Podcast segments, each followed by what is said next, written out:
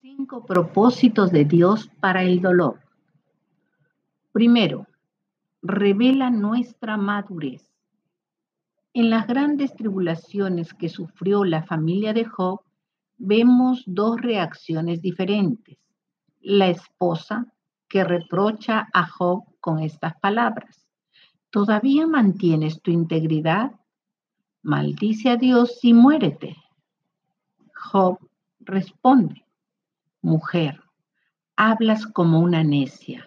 Si de Dios sabemos recibir lo bueno, ¿no sabremos también recibir lo malo? La esposa demostró su vida mundana, hipocresía y necedad. Job demostró madurez espiritual.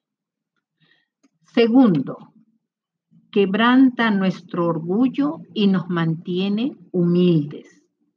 El apóstol Pablo lo dice así. Para evitar que me volviera presumido por estas sublimes revelaciones, una espina me fue clavada en el cuerpo, es decir, un mensajero de Satanás para que me atormentara. Tres veces rogué al Señor que me la quitara, pero me dijo, te basta con mi gracia, pues mi poder se perfecciona en la debilidad. Dios se opone a los orgullosos, pero da gracia a los humildes. Tercero, nos motiva a acercarnos a Dios. El profundo dolor que experimentó Job no fue en vano ya que lo llevó a un nivel espiritual tan alto que pudo exclamar, de oídas había oído hablar de ti, pero ahora mis ojos te ven. Cuarto, perfecciona la obra de Dios en nosotros, porque dice así su palabra.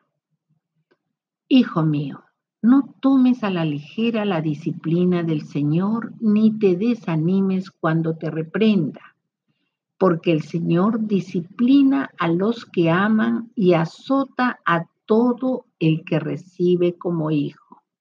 Lo que soportan es para su disciplina, pues Dios los está tratando como a hijos. ¿Qué hijo hay quien el padre no disciplina. Quinto, nos lleva a la reflexión personal. El dolor nos obliga a examinar cuidadosamente nuestra vida para asegurarnos que nada que esté fuera de lugar en nosotros sea la causa de nuestro sufrimiento. Pero Dice la escritura, si alguien sufre por ser de Cristo, que no se avergüence, sino que alabe a Dios por llevar el nombre de Cristo.